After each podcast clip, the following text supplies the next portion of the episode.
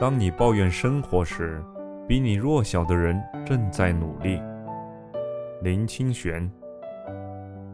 每次走到风景优美、绿草如茵、繁花满树的地方，我都会在内心起一种感恩的心情。感恩这世界如此优美，如此清脆，如此繁华。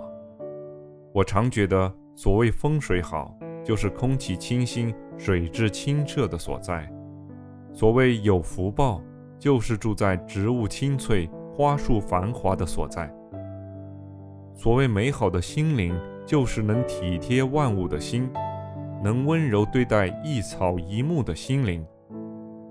我们眼见一株草长得青翠，一朵花开得缤纷，这都是非常不易的。要有好风水、好福报，受到美好心灵的照护。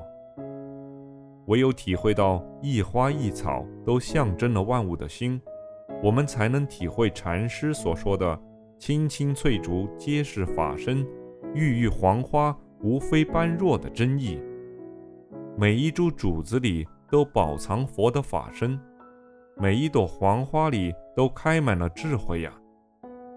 这我们所眼见的万象看起来如此沉美幽静，其实有着非常努力的内在世界。每一株植物的根都忙着从地里吸收养料与水分，茎忙着输送与流通，叶子在行光合作用，整株植物的每一个细胞都在大口的呼吸。其实树是非常忙的。这种欣欣向荣，正是禅师所说的“森罗万象许真容”的意思。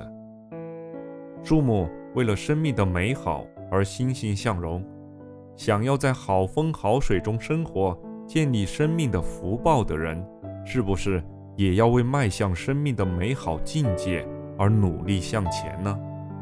平静的树都能唤起我们的感思之心，何况是翩翩的彩蝶？凌空的飞鸟，以及那些相约而再来的人呢？